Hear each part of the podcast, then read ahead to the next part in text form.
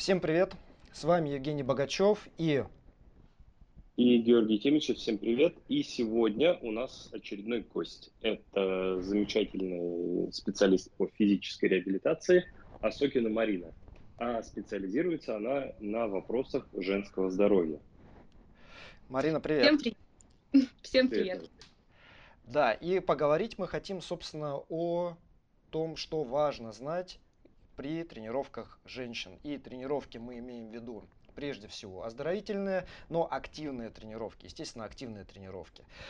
А, И любительский спорт самого разного характера. Ну и частично мы по касательной, наверное, зацепим профессиональный спорт, но посмотрим. В общем, в основном, так или иначе, это вопросы специфики, да, вот что важно знать, если мы работаем с женщинами. Потому что понятно, что а, как-то тренинг во многом схож. То есть, вот, например, я могу судить по кроссфиту, да, кроссфит как спорт, именно как спорт. Он ведь э, такой адский вид спорта, где гигантский объем дается, большая интенсивность, необходимо работать на утомлении и так далее. И он знаменит тем, что требования, которые предъявляются к мужчинам, они очень похожи на те требования, которые предъявляются к женщинам. Там есть масштабирование интенсивности в абсолютных значениях, где-то минус 30% вот так вот, если мы говорим о килограммах на штанге там и прочее. Но что касается объема, например, в гимнастике, какие-нибудь там подтягивания или какие-нибудь отжимания, да, то же самое количество вот один в один, без каких-то там изменений. И иногда в некоторых заданиях это 200-300 подтягиваний. Короче, сумасшедшие на самом деле нагрузки. Вот, и э, если мы сделаем поправку в абсолютных значениях на то, что у мужчин больше мышечной массы, там, а, скелетно-мышечная система, да, там она более, скажем так, мощная. Вот если мы вот это учтем, то оказывается, что, в общем-то, женщины не уступают вообще ни в чем, а в чем-то они превосходят. То, что касается силовой выносливости, то, что касается выносливости, в принципе, то, что касается восстановления, то, что касается терморегуляции, гораздо-гораздо лучше. И зачастую, на самом деле, и в эмоциональном контроле, как ни странно, тоже гораздо лучше. Вот, но есть особенности, есть нюансы, и о них мы хотим поговорить. Марин, что, Да. что, на твой взгляд, самое важное, что нужно учитывать? И мы говорим, да, вот так с позиции, там понятно, что тренеры мужчины, тренеры женщины, но а, будем обращаться больше к тренерам мужчинам, потому что для них, наверное, это как-то менее изведанное поле в целом, да, вот, вот этих вопросов. Вот. И часто потому, что еще определенные вопросы, даже то, что касается менструального цикла, не принято обсуждать. Или не всегда принято обсуждать. Вот. Поэтому объясняй, пожалуйста, так, чтобы мужикам было понятно. Вот, тем, которые там... Хорошо? Вот, а, Да. может быть, самое, самое важное, что важно учитывать, если мы работаем с девушками, женщинами и так далее. А, ну, во-первых, что не нужно женский организм приравнивать к мужскому. Действительно, ты совершенно правильно сказал в самом начале, что как минимум мы расходимся по мышечной морфологии. У нас действительно мышечная ткань намного в меньшем количестве представлена, и у нас связочный аппарат более, в принципе, диспластичный, чем у мужчин. И, естественно, мы менструируем периодически, это тоже накладывает да, определенные особенности на наш организм. И мне кажется, что самое главное здесь не приравнивать женские возможности в физическом развитии к мужским, потому что в Мгм. любом случае женский организм, он адаптируется по-другому, и он циклический. Мгм. То есть у нас постоянно э, э, насчет э, четких изменений во время менструального цикла прироста там силы, например, или гибкости, а, немножечко разные мнения. А, Кто-то замечает а, снижение силовых показателей ближе к овуляции, ближе к именно непосредственно к самим а, месячным, да, к самим выделениям. А, Кто-то, наоборот, говорит о приросте мышечной силы, если женщина не использует ее для каких-то других целей, например, репродуктивных, репродуктивных моментов овуляции и ближе к менструации. То есть мы можем найти совершенно разные вещи. А, Мгм. Но в любом случае нужно понимать, что у нас та же сила а, мышечной а, ткани и сам соединительный, наверное, аппарат наш, он изменяется циклически в зависимости от нашей менструации. И, например, многие вещи а, типа того же а, стрессового недержания мочи, несостоятельности мышц тазового дна у женщины будут чаще проявляться именно а, к наступлению нового цикла. Да? Э, цикл, новый цикл – это от первого дня менструации к следующему дню менструации, да, потому что uh-huh. многие путают. Вот, и, конечно же, на все это нужно обращать внимание. Также один, наверное, не знаю, из мифов или все-таки приравнять его к такой к более достоверной информации, что женщинам нужно изменять свою физическую активность в зависимости от дня менструального цикла, но uh-huh. мне кажется, это имеет смысл только для тех женщин, которые преследуют репродуктивные цели. То есть если женщина планирует беременность и при этом сохраняет свои тренировки, есть смысл модифицировать ее тренировочный план в зависимости от дня менструального цикла, ну, вернее, от той фазы, в которой она находится. Uh-huh. Если же мы говорим про молодых профессиональных спортсменок, то, естественно, никто про их цикл у них спрашивать не будет.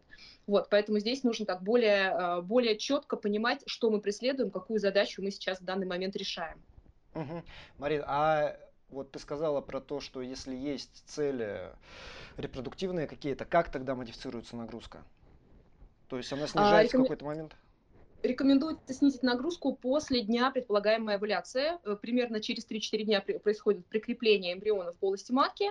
А, и в данный, вот в данный момент, это примерно ну, даже 4-6 дней после предполагаемого дня овуляции, то есть это за неделю до предполагаемых нового цикла, угу. рекомендуется избегать повышения внутрибрюшного давления, рекомендуется избегать резких колебаний внутрибрюшного давления. Ну, то есть что это? Это прыжковые нагрузки, это а, работа с предельными весами. То есть понятное угу. дело, что если мы делаем три подхода приседаний со штангой 20 килограмм, и женщина после этого еще спокойно разговаривает и не устает, то для нее это не нагрузка. Я имею в виду все-таки предельные там на 3-4 ПМ.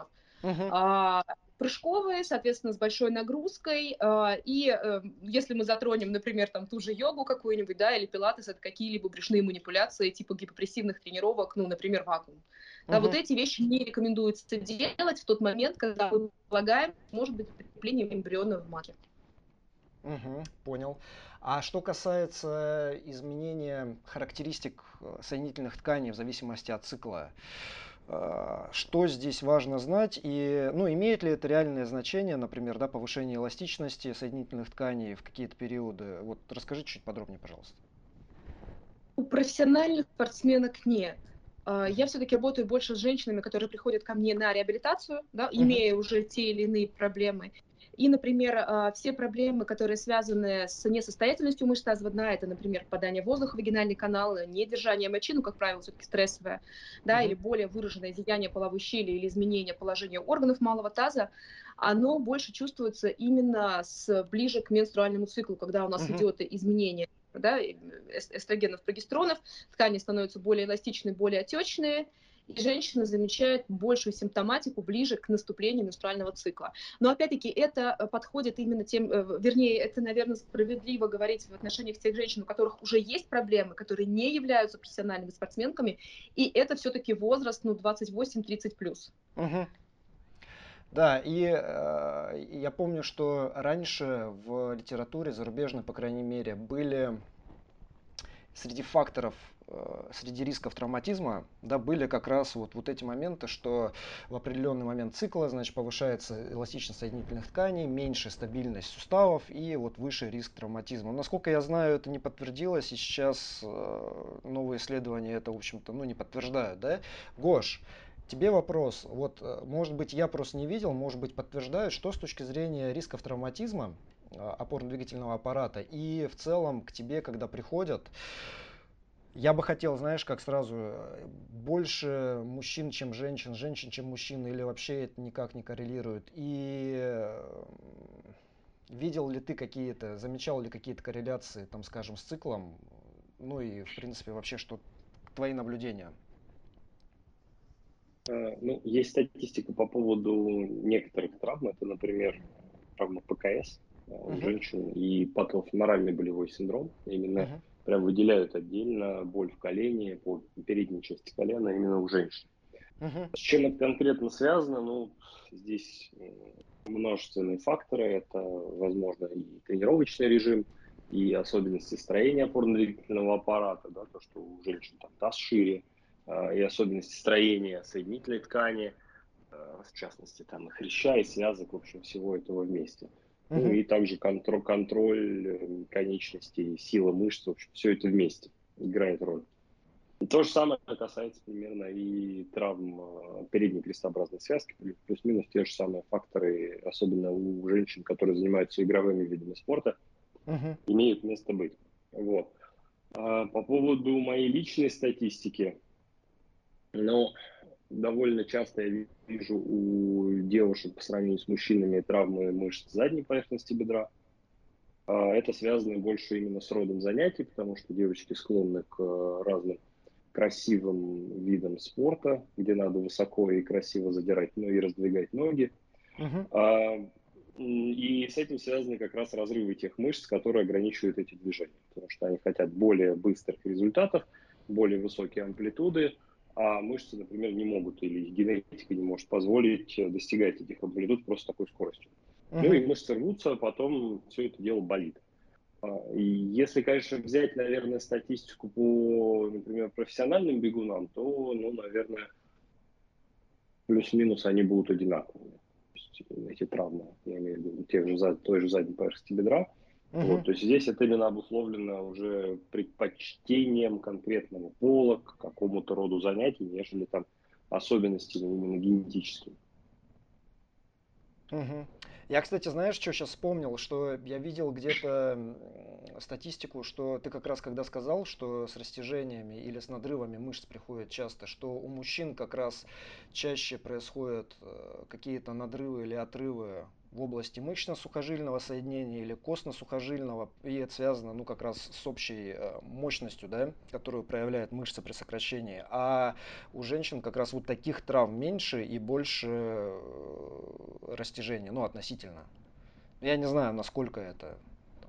Я просто не видел статистику, надо будет посмотреть. Угу. Так, да, я еще помню, что среди вот этих факторов риска был увеличенный, там, правильно, Q-угол, да? Из-за того, что... У женщин. Там, по, по, да. да, у женщин он больше, но по этому поводу на самом деле есть э, разные противоречивые данные. То есть одни данные говорят, говорили раньше, uh-huh, что uh-huh. Q-угол довольно важен, особенно вот э, в развитии патологофеморального синдрома. А, сейчас э, эти данные уже считаются более-менее устаревшими, и мы в такой степени на угол не ориентируемся. То есть если уже действительно есть какая-то выраженная деформация, например, уже можем сказать, что это вальгусная деформация коленей, ну, угу. тогда это уже имеет значение. Но если это все плюс-минус в рамках средних значений, то это просто вариабельность, и остальные факторы, такие как, опять же, объем, тренированность, да, они играют большее значение, чем этот угол. Угу, угу, угу. Ну да. Возвращаясь к циклу, тут, мне кажется, надо просто подытожить неким образом. А, в целом, в целом, можно сильно много внимания не обращать. А, я имею в виду на какие-то статистические данные, но очень важно обращать внимание на самочувствие конкретной девушки, и то, как она переживает вот конкретные какие-то моменты цикла. Да, вот это, ну, и по моей, у меня небольшая практика, потому что у меня не очень много девушек, с которыми я, в принципе, работал относительно мужчин больше, и тем не менее. Вот.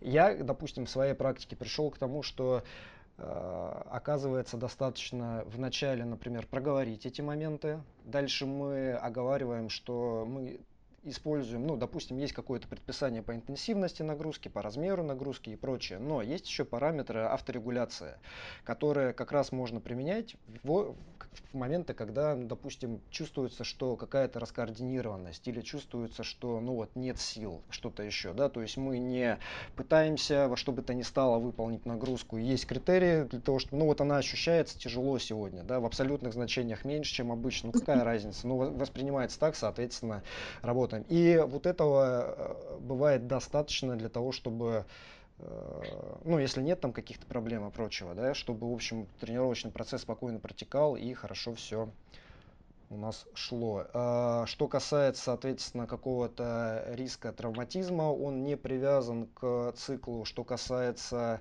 силовых способностей или способностей к проявлению мощности, но это касается вот выступающих спортсменов, скажем так, да. То здесь, насколько я знаю, тоже не выявлено каких-то вот прям значительных изменений. То есть у кого-то персонально бывает, что вот они в определенные моменты там чувствуют себя слабее и прочее, но если смотреть исследования, там нет такого, что вот, допустим, там, не знаю, фолликулярная фаза, вот там сила растет или падает, или что-то еще такое.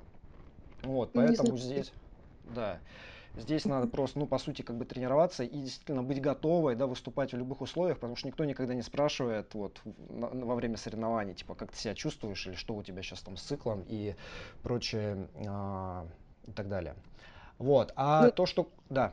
Да, да, да. Можно я добавлю про цикл? Да. Что очень важно женщине знать, э, вообще руководствуясь своим циклом, что, во-первых, если она планирует беременность, она должна понимать, что интенсивные физические нагрузки Слово интенсивные мы, естественно, очень субъективно трактуем, да, для каждого из нас это будет совершенно разная нагрузка. Угу. Они увеличивают э, риски отсутствия овуляции в цикле, и иногда для восстановления, а все это обратимо, естественно, то есть если женщина снизит э, свои физические нагрузки, у нее овуляция восстановится, иногда на это требуется от трех месяцев до трех лет. То есть это вот важный момент, который женщина должна понимать, потому что очень многие женщины, которые обращаются, а, ну, якобы с бесплодием, мы просто видим, что у них слишком интенсивные физические нагрузки, им необходимо их снизить. И еще здесь очень важный такой, наверное, второй момент, на который, про который очень многие женщины спрашивают, стоит ли им заниматься и можно ли им также интенсивно заниматься во время самих месячных, да, во время самих выделений. И наверняка вы тоже слышали мнение, что кто-то рекомендует женщинам не заниматься во время менструации, потому что происходит заброс менструальной крови через фаллопиевую трубу в брюшную полость, что это может вызывать воспаление, что это может вызывать эндометриоз. Uh-huh. Сейчас, в принципе, доказательная медицина говорит о том, что даже если женщина интенсивно занимается во время месячных, это не является причиной возникновения эндометриоза.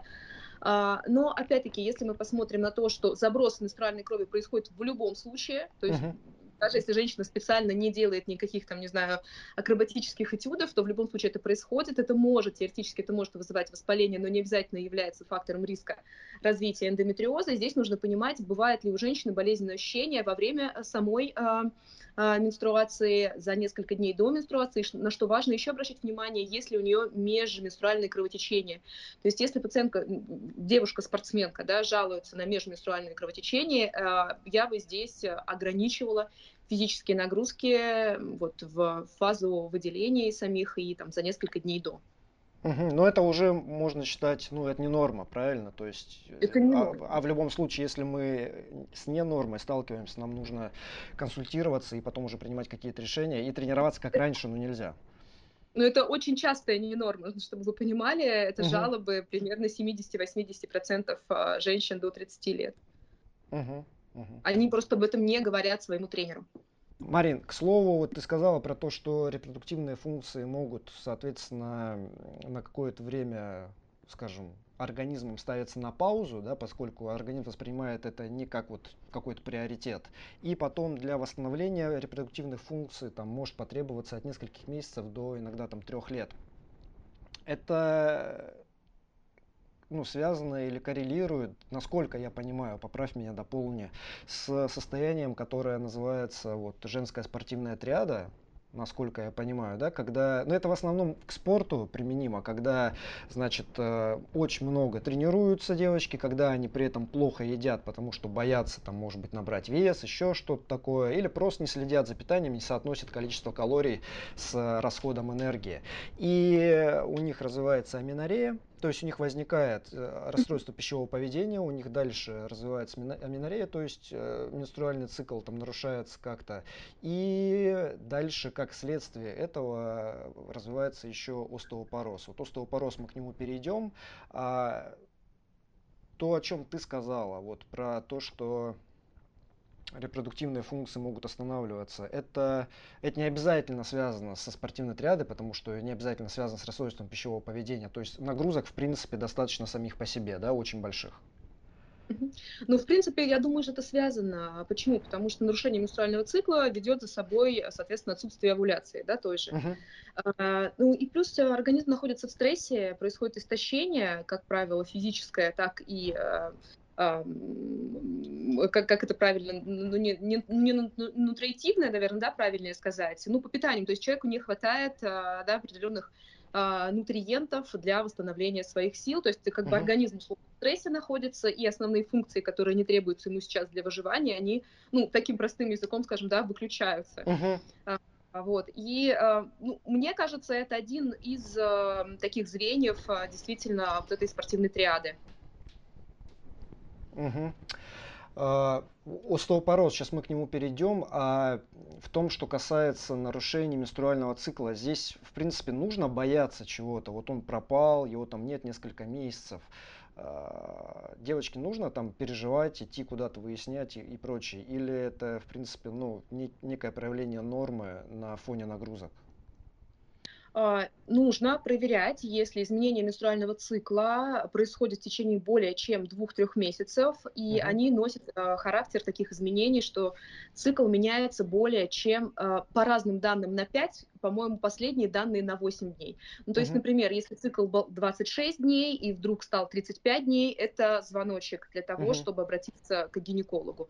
Если цикл меняется меньше, чем на 5 дней, опять-таки могу ошибаться, по-моему, по новым э, данным, 8 все-таки дней продлили чуть-чуть, ну, то, то зависит от количества изменений, да, от количества дня, от количества дней, на которые цикл меняется. Если у девушки задержка 2-3 месяца, то, конечно, это сразу повод пойти к гинекологу и посмотреть, что происходит. А если задержка несколько месяцев, э, девушка идет к гинекологу, он говорит, все в порядке, ну, сдает гормоны, там, типа, ну, гормоны такси, но в целом все в порядке, можно не переживать, можно тренироваться. Стоит ему верить или стоит получить какое-то второе или третье мнение и где-то дообследоваться еще?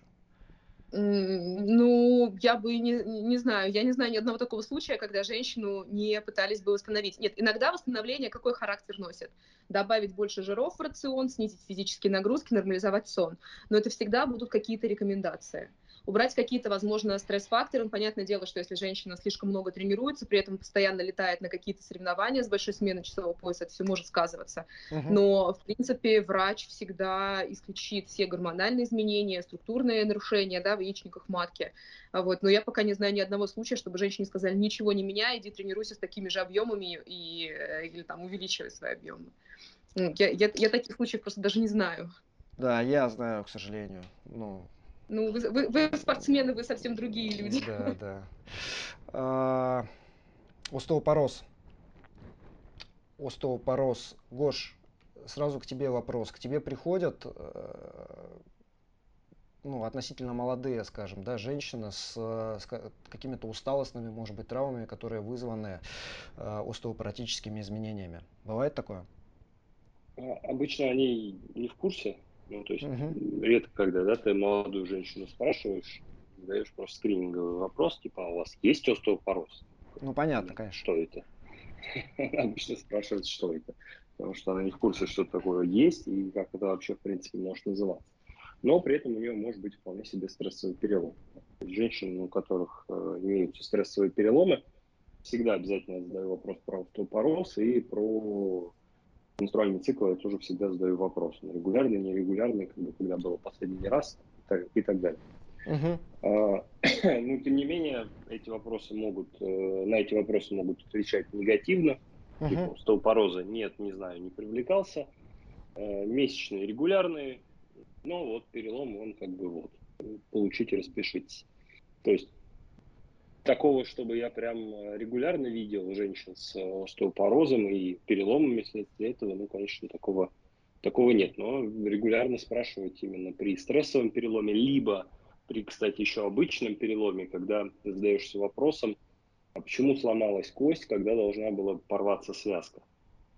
Ну, например, uh-huh. это скручивающие переломы или переломы э, голеностопа, голени – когда у молодого человека вместо, например, или молодой девушки вместо связок обычно, которые травмируются, ломаются кости.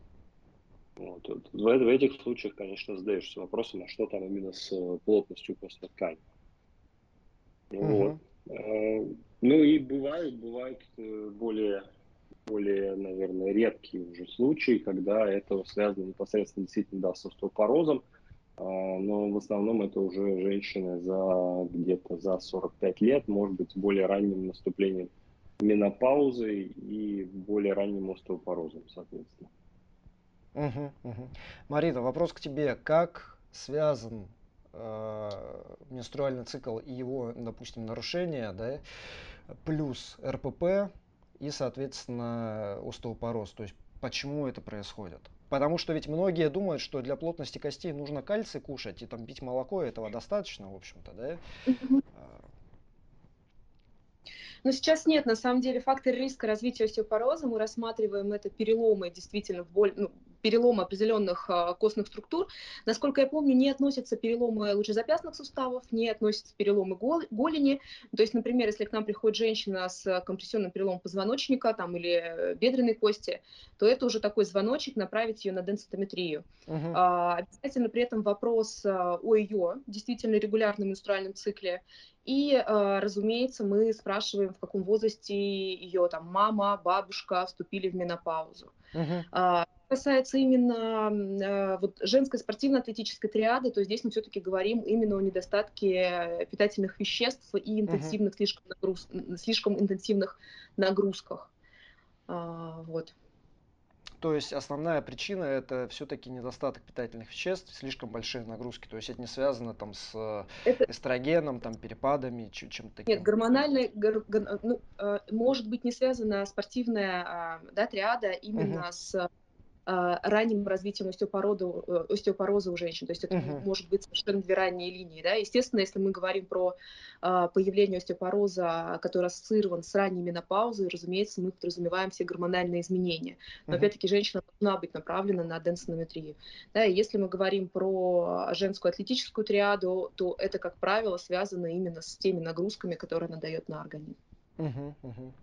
В кроссфите, к слову, одна из таких очень знаменитых атлеток э, несколько сезонов пропустила. У нее, значит, сначала она себе сломала первое ребро, подъемы на грудь, штанги, вот, ну, какие-то фронтальные приседания, в принципе, веса много, да, на этот регион приходится, но так, чтобы кто-то ломал ребро себе, в общем, таких вот, ну, она первая среди вообще всех там, наверное, кроссфит, ну, по крайней мере, тех э, случаев, о которых известно. И потом она, значит, восстанавливалась и пришла в форму и отобралась на вот этот условно чемпионат мира, поехала туда и там сломала себе какое-то из нижних ребер, причем сломала на разминке, просто затянув пояс пояс тяжелоатлетический, и наклонившись за штангой, она там услышала, почувствовала вот этот там щелчок, хруст и прочее. Потом через боль там пыталась еще что-то сделать. Там есть такие жуткие видео, где она... Причем там веса-то, там типа тяга килограмм 180. Ну, то есть это прям, ну, много. И вот она эти 180 ее там ведет в сторону. Я думал, что она, если честно, этой тяге сломала его. Но потом я как-то слушал подкаст с ней, она сказала, что это было еще в разминке, и потом она пыталась перетерпеть. Вот, и э, я почему это говорю, потому что вот здесь как раз для всех там тренеров, которые тренируют э, даже спортсменок-любителей, ну, важно просто понимать, если там начинает возникать вот, да, какое-то нарушение менструального цикла, и если тем более на этом фоне есть какие-то моменты с питанием, э, денситометрию надо делать в, наверное, не ждать, пока там что-то треснет где-то, а делать просто ну, в профилактических целях. И денситометрия это очень слабый рентген, очень слабый рентген, да, который показывает состав тела и ну, Здесь плюс в том, что можно сразу посмотреть и сухую мышечную массу, и что там с э, жировой тканью, и, соответственно, что с, плотностью костей, но это не может там биоимпеданс показать или что-то еще, то есть нужно делать денситометрию, да. Вот, и, а ну, возможно, от таких ситуаций как раз человека это и там защитит, наверное, да, то есть заранее там покажет какой-то такой негативный момент, который развивается. Э, мне просто хотелось добавить, что сейчас есть очень хорошие методы медикаментозного лечения остеопороза и профилактики остеопороза. И если мы видим снижение плотности костной ткани, эндокринолог, это, разумеется, делает эндокринолог, uh-huh. то сейчас нас лекарства, насколько я помню, в виде капельницы можно проходить курс раз в год, которая будет иметь накопительный эффект и поддерживать состояние костной ткани, в том числе наращивая ее плотность. Вот mm. здесь самое главное действительно не пропустить начало вот этого разрушения костей. Угу. Но если мы говорим не о спортсменках, то тогда в основном это касается все-таки женщин после менопаузы, правильно? Да, да, 50 плюс, 55 плюс даже. И какие можно дать рекомендации для сознательных э, гражданок, сознательных, сознательных, кто вот не забивает там, а вот, да, скажите мне, я готова, вот скажите просто, что надо делать, насколько регулярно нужно там сдавать, делать денсистометрию, например, да, вот, и так далее. Есть какие-то здесь э, советы, которые Самое? Самый главный здесь совет – это регулярные, умеренные физические силовые нагрузки. То есть э, тех людей, которые не являются профессиональными спортсменами, мы должны направить в спортзал хотя бы три раза в неделю, вести умеренные физические нагрузки. Это очень важно. Я на каждом приеме, который для женщин, которых 35 плюс, объясняю, что им нужна мышечная масса, что им нужно поддерживать мышечную массу, и для этого им нужно заниматься не растяжкой, а им нужно заниматься именно умеренными силовыми нагрузками. Это профилактика номер один. Для, даже поддержка номер один, конечно. Угу. Да, и тут же вопрос не только в мышечной массе, вопрос же еще в том, что сама ткань костная, она обновляется в соответствии с компрессионной, скручивающей нагрузкой, которая подвергается. То есть те нагрузки, которые вы выполняете, реализуете в зале, они, собственно, посылают сигнал для, ну, в данном случае костной системы, для того, чтобы поддерживать эту прочность. Ну и наоборот. Потому что если у нас все-таки незаметно развивается остеопороз, то это в худшем варианте чем нам грозит в негативном сценарии? Ну, это грозит э, инвалидизацией, причем инвалидизацией вплю, э, ну, вплоть до да, полного снижения самостоятельного перемещения. То есть почему мы боимся в пожилом возрасте переломов шейки бедра, например? Uh-huh. Да, потому что человек после этого уже не встает и не возвращает те функции, которые он потерял. То есть uh-huh. это глубокая инвалидизация, конечно же. Вот эти риск э, стрессового перелома шейки бедра, это какой возраст? В среднем. Ну, а... откуда начинается, когда вот можно уже, там, скажем, переживать? Ну, я не могу сказать точно, я статистику эту не знаю по перелому, потому что, опять-таки, если женщина предрасположена к остеопорозу, у нее может... А, часто я слышу про компрессионный перелом позвоночника. Uh-huh. Гораздо чаще, я имею в виду молодых женщин, там 55, 50-55 лет. Uh-huh которые иногда даже не замечают. У них просто болит спина, и потом случайно у них находят какие-то переломы периодически. Uh-huh. А, что касается именно шейки бедра, то это все-таки более старший возраст. Ну, вот таких вот точных данных а, не, не могу сказать, но думаю, что это где-то 65-70 плюс. Uh-huh. Гош, а у тебя есть какая-нибудь такая информация? А, эти переломы в основном связаны с э, падениями больше, чем uh-huh. именно со стрессовыми факторами. Со стрессовыми факторами они могут быть связаны в случае, если человек неожиданно начинает чем-то заниматься, uh-huh. например, бегом. Э, вот тогда стресса становится достаточно для формирования именно перелома. Если он просто ходит, то стрессовый перелом просто так не, не образуется. Может образоваться, например, асептический некроз той же самой головки. Такое бывает. Но это, опять же, связано не только еще со стеопорозом, это еще будет связано с дегенерацией, плюс ну, генетика какая-то. Угу. Вот, вот, это, вот, это, вот это может образоваться. Вот, а чтобы просто так стрессовый перелом, как, например, э, стрессовый перелом тела позвонка, да, там, то это вот, вот, вот это вряд ли. В основном э, сценарий следующий любых переломов, это, я имею в виду пожилого возраста, остеопаратических, это, как правило, падение. Угу. Какое-то падение, да, которое в случае с нормальной плотностью костей обошлось бы просто ушибом мягких тканей, Uh-huh. А в случае с остеопорозом заканчивается переломом костей. То есть это шейки бедра, это луч в типичном месте, это костистые отростки, это тела позвонков. В общем, вот, вот это основные как бы, места переломов. Угу, угу, угу. Понял. Короче, здесь просто вывод для всех э, такой, что умеренная двигательная нагрузка, она важна по многим факторам, но в том числе для того, чтобы профилактировать да, и защитить вас от остеопороза. И э, то, о чем Гоша сейчас сказал, э, что основная причина это падение, соответственно, профилактика от падения, это опять-таки двигательная активность, потому что если она есть, это значит, что у нас есть там работа какая-то унилатеральная, еще что-то, работают мышцы-стабилизаторы, нервная система функционирует.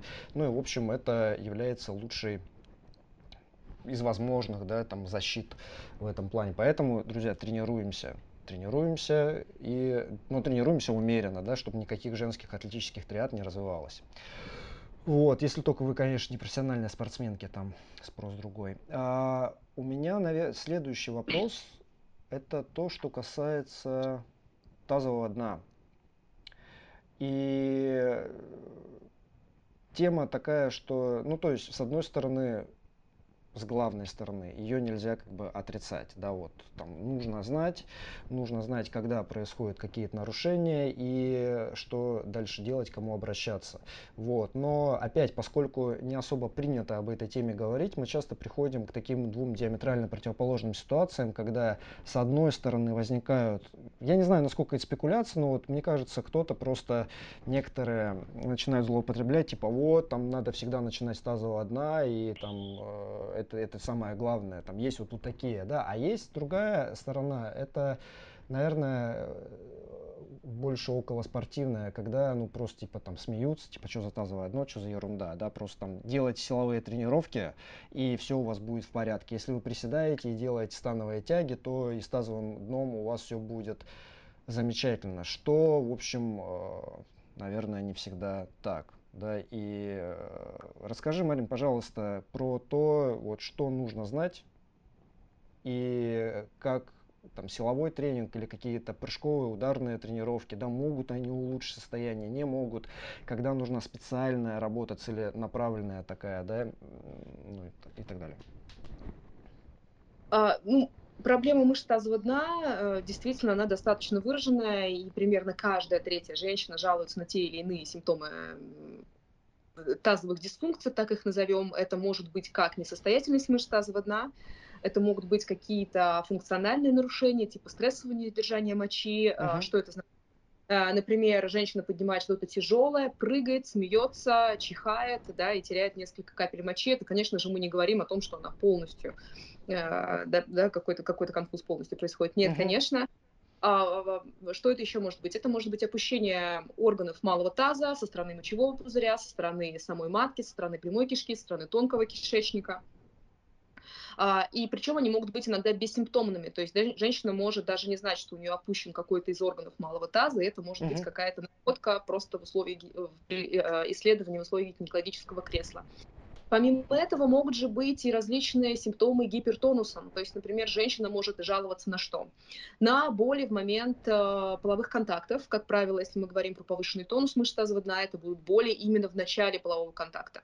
Uh-huh. Это могут быть боли при дефекации, при длительном сидении, при длительном сдавлении, например, если она катается на велосипеде. Это могут быть какие-то не циклические странные боли, а, которые ограничены именно зоной таза. Ну, то есть не циклические, uh-huh. я имею в виду, а, не изменяются в зависимости от дня менструального цикла. Uh-huh. А, то есть проблема на самом деле очень выраженная, и если все-таки раньше мы говорили о том, что в основном с этими проблемами встречаются женщины после родов, причем здесь очень много исследований, особенно российских исследований, которые обвиняют во всем вагинальные роды. В последнее время, слава богу, начали обвинять не вагинальные роды, а травматичные акушерские травмы, то есть когда во время вагинальных родов используют эпизиотомию или наложение щипцов, например, или давление uh-huh. на живот, или какие-то стимуляции, то есть сейчас все-таки говорят, э, слава богу, не э, дискредитируют именно вагинальные роды по отношению к кесареву сечению, потому что у меня лично, опять-таки, много пациенток, которые чтобы промежность, хотя мы знаем, что изменения со стороны мышц тазового дна а, начинаются с 20 недели гестации, независимо от того, какое будет род разрешения. Поэтому здесь мне хочется для всех наших слушательниц а, сейчас донести, что не нужно выбирать кесарево сечение, чтобы спасти условно да, мышцы тазового дна. Угу. В любом случае мышцы тазового дна испытывают нагрузку независимо от того, какое будет род разрешения.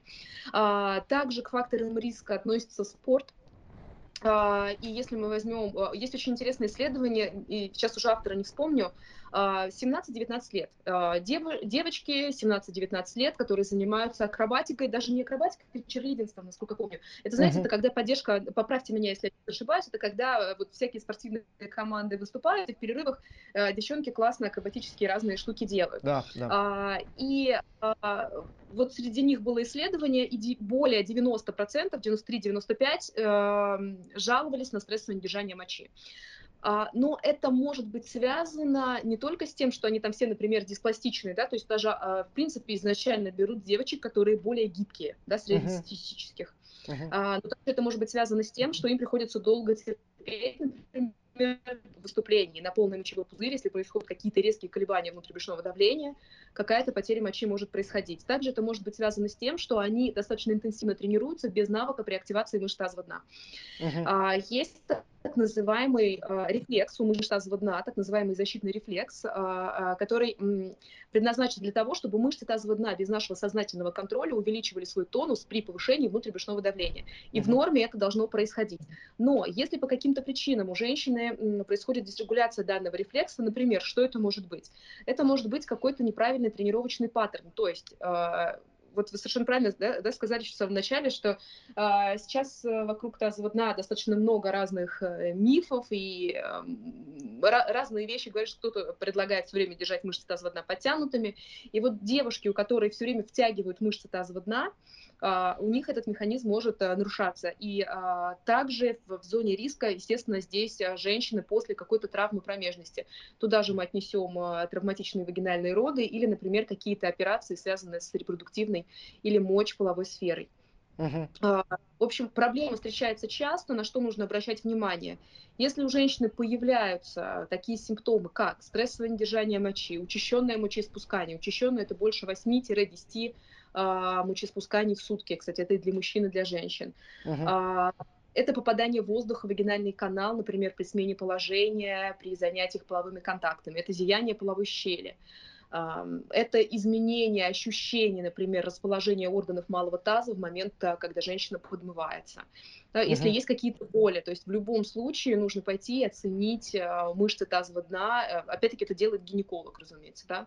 Нужно гинекологу рассказать о том, что условно, извините, при прыжках во время тренировках, в тренировке да, происходит потеря мочи. Угу. А вот это то, что э, ну, это, я не знаю, из разряда бытово, бытовых верований, когда кто-то занимается штангой, типа, о, ты со штангой занимаешься, у тебя же там органы опустятся все. Что с отягощениями? Есть противопоказания? А, Э, нет, конечно. Если у женщины нет опущения органов малого таза, нет симптомов несостоятельности дна, которую я сейчас перечислила, угу. если в целом она здорова, она без симптомов, то силовая нагрузка ей нужна и показана. И, как я уже сказала, ее тазовое дно будет защищать вот этот самый э, защитный механизм, который рефлекторно будет увеличивать тонус мышц тазового дна в момент, когда она занимается спортом. Но угу. уж если произошла вот эта дисрегуляция, то возвращаться в спорт – нужно, конечно, только после программы реабилитации мышц тазового дна. И если у женщины, например, спортсменка ушла в беременность, потом она хочет вернуться, то желательно бы ей сначала пройти программу реабилитации мышц тазового дна и уже после этого возвращаться к силовым нагрузкам. То есть нужно определенную лестницу прогрессии, конечно, выдерживать. Угу. А, целенаправленные какие-то упражнения для мышц тазового дна, они нужны как профилактика какая-то? То есть как дополнение, ну, к общему режиму тренировочному или нет, или только если возникают какие-то симптомы э, дисфункции, только тогда после консультации с гинекологом и так далее? Нужны. На самом деле скажу, что нужны, потому что изолированное сокращение мышц тазового дна – это уровень доказательности А, не только лечение а, при опущениях а, или стрессовом недержании мочи, но и в профилактике, потому что примерно у каждой третьей женщины, вне зависимости от того, занимается она спортом или нет, у нее разовьются те или иные симптомы а, несостоятельности мышц тазового дна. А, это вопрос нагрузки, это вопрос возраста, это, конечно же, вопрос генетики в том числе, но угу. риски очень большие. То есть, в принципе, если вы родились женщиной, вы планируете рожать детей, вы планируете дожить э, больше, чем э, просто до вступления в менопаузе, вы в зоне риска, и вы должны тренировать мышцы тазового дна. Но мы должны понимать, что тренировка мышц тазового дна, она, опять-таки, многоэтапная, и она не требует постоянного выполнения изолированных сокращений мышц тазового дна. Условно, давайте их кегелем их назовем, чтобы всем uh-huh. было понятно есть нужно вот, этот, э, нужно вот эту тренировку мышц тазового дна превратить в навык и интегрировать в обычную тренировку. Ну, то есть, условно, женщина занимается со штангой, и в, в момент, пока она тренируется, она должна преднапрягать мышцы тазового дна точно так же, как она преднапрягает все другие мышцы, например, для стабилизации той же поясницы, да, я имею в виду живот. Но это сознательно, а, вот, вот это... это сознательно должно делаться, преднапряжение. Или это просто это... вот оно происходит и происходит? А, в норме оно должно происходить бессознательно, но для того, чтобы женщина этот рефлекс осознала и для того, чтобы перевести его в навык, а, возможно, потребуется тренировка. Но, как правило, это тренировка от трех до э, трех недель, где-то до четырех месяцев. То есть, если у, де, у девушки нет проблем, она 2-3 недели тренирует мышцы тазового дна специально и потом начинает их интегрировать. И а, как эта интеграция происходит? Например, сначала мы от 80% тех повторений, которые женщина делает, она специально преднапрягает мышцы тазового дна, сознательно контролируя их тонус, и угу. потихонечку она уменьшает это до 10-20%, и если у нее нет симптомов, если мы понимаем даже при, э, например, эм, при э, при какой-то проверке, например, если мы делали какие-то тесты с ней или интравагинальные исследования, интервагинальные тесты, то мы проверяем, насколько хорошо чувствуется тонус мышц тазового дна, насколько хорошо она их контролирует, и вот, вот этот уровень сознательного контроля уже убираем, это просто становится навыком. Но, разумеется, этот навык, опять-таки, может быть утерян после э, какого-то повторного стресса, опять-таки, повторные роды, например, да, или какие-то такие вещи. Uh-huh. Я просто пытаюсь еще для себя, ну вот я тренер, да, и если я работаю с девушкой какой-то, нужно ли мне, например, те же упражнения Кегеля, вот есть программа, которую она делает в зале, и вот те программы для домашнего, соответственно, выполнения, и это часть балансированной тренировки, то есть это не что-то, не настройка какая-то, это просто, ну, вот часть, потому что есть то, что делаем мы там упражнения глобального воздействия, есть упражнения на мышцы живота, там, например, там кор, что-то еще, и есть вот, вот еще вот это, соответственно, вот делай. То есть по-хорошему а как... вот так, правильно? Ну, хотя бы вот на...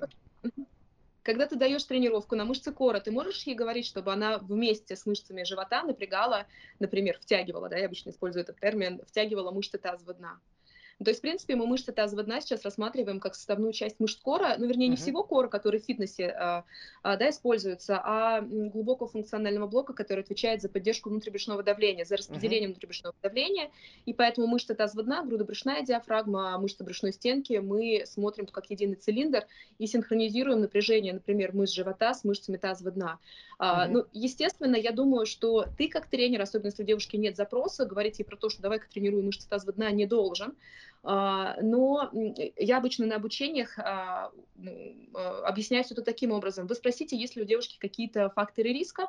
Ну, то есть, например, были ли у нее роды в анамнезе, планирует ли она беременность сейчас, есть ли у нее какие-то симптомы вот из тех, что я перечислила, например, или такой э, лайфхак для тренеров других, что они могут рассказать про другую, ну, сделать вид, что рассказывают про другую пациентку, у которой есть такие проблемы, и вот они рекомендовали ей вместе с тренингом тренировать мышцы тазового дна.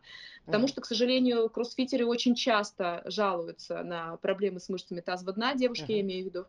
И, к сожалению, опять-таки, это по отзывам моих пациенток, они говорят, что если ты поднимаешь тот вес, при котором ты не описался, ты не работаешь на максимум своих возможностей. Uh-huh. Вот, поэтому, мне кажется, есть определенные факторы риска, и такой силовой активный спорт, он, естественно, относится к этим факторам риска. Вот, поэтому имеет смысл женщине рекомендовать э, тренировку мышц тазового дна, но единственное, что э, я не уверена, что если ты не специализируешься на тренировке мышц тазового дна, эту тренировку должен проводить ты.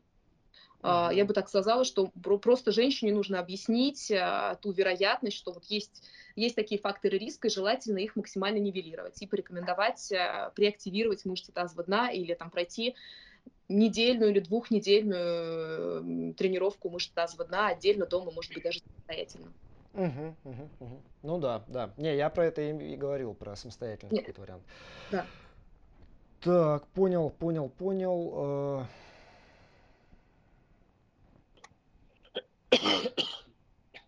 Наверное, у меня по тазовому дну все. Гош, у тебя какие-то комментарии, вопросы, что-то такое есть? У меня, у меня по тазовому дну нет никаких комментариев, потому что я просто с этой зоной особо не работаю, ничего не могу комментировать. Угу. Хорошо, я, но у меня и по другим вопросам, наверное, все, по тем, которые я хотел здесь э, сегодня затронуть. Да, мы договорились, что мы не будем вопросы, связанные с беременностью, с родами, затрагивать, потому что это очень большая такая тема, на которую времени точно не хватит. Поэтому у меня по вопросам на сегодня все. Гош, у тебя какие вопросы еще вот э, на сегодня есть?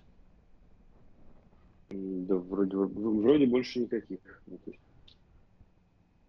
Больше никаких. Мужчины, эх вы мужчины. Вам не интересна тема женского здоровья. Шучу, шучу.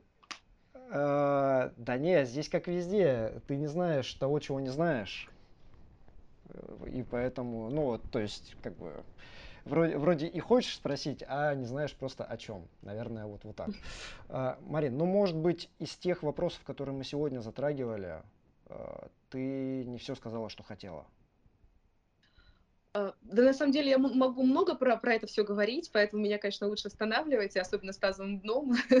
Да. Вот, поэтому, на самом деле, мой главный, наверное, месседж тем, кто нас слушает, а, что э, женщинам нужно действительно более деликатнее относиться к физическим нагрузкам, потому что как Георгий сказал совершенно правильно, что наш таз, у нас, в принципе, анатомия, строение немножечко другое и у нас поэтому uh-huh. чаще бывают проблемы, к которым мы должны достаточно деликатно относиться. И э, самое главное это умеренность, да, про которую тоже ты сегодня однозначно говорил. Э, самое главное это умеренные физические нагрузки, к которым тело успевает адаптироваться. То есть мы не можем совершенно женщине запретить все заниматься чем-либо. Uh-huh. И если, например, раньше э, женщинам, у которых э, находили, например, опущение там первой второй степени, им говорили, что все забудьте о спорте, то сейчас нет, даже в официальных рекомендациях мы видим, что женщине даже с пролапсами а, выраженными рекомендуется заниматься умеренной физической активностью, и что это благотворно сказывается на ее здоровье. Поэтому всем умеренных физических нагрузок и здоровья. Да. Ну что, а, Марин, спасибо большое за подробные ответы, за содержательные ответы. Мне кажется, что, по крайней мере, мужской части тренирующих, тренеров, тренерского сообщества. Это важно знать и очень актуально для женщин. Это более все понятно. Ну и тем не менее, короче, да, все всегда сводится к просто грамотному подходу. И грамотный подход, он заключается ведь не обязательно даже в знании, что надо делать, сколько в понимании, там, не знаю, алгоритмов. То есть, например, если есть какие-то проблемы, ты не являешься там э, источником знаний или экспертом по решению этих проблем. Ты просто направляешь к специалисту, да, ну вот, например, если там это вопрос с тазовым дном, то я не буду его сам решать, я направлю там девушку к тебе, например. И точно так же, как если есть какая-то травма, я не буду там с этой травмой даже пытаться что-то понять, я просто направлю сразу Гош, ну, по возможности, если это в том же городе, да, для того, чтобы, в общем, каждый занимался своим делом. Вот, но двигательная активность, как и везде, если она умеренная и грамотная, является во многом панацея от многих осложнений, поэтому, друзья, тренироваться надо и постарайтесь просто найти то, что вам приносит удовольствие в сфере двигательной активности, и тогда все будет и дальше постепенно повышайте нагрузку, и вы поймете, когда будет чересчур. Гоша, от тебя какие-то выводы, напутственное слово? Ну, в плане, в плане женского здоровья могу сказать э, только, что нужно все-таки работать действительно с профессионалами, ну, если, например, взять меня, да, то я себя не считаю профессионалом в области тазового дна и женского здоровья.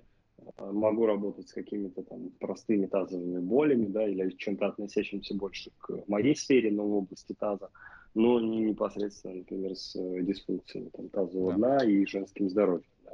я лично таких пациентов тоже отправлю, например, к Марине. Да. Контакты мы приложим, э, как минимум, как тебя найти в Инстаграме, а дальше, я думаю, уже у нас слушатели, слушательницы разберутся, чего и как. А, Марин, спасибо.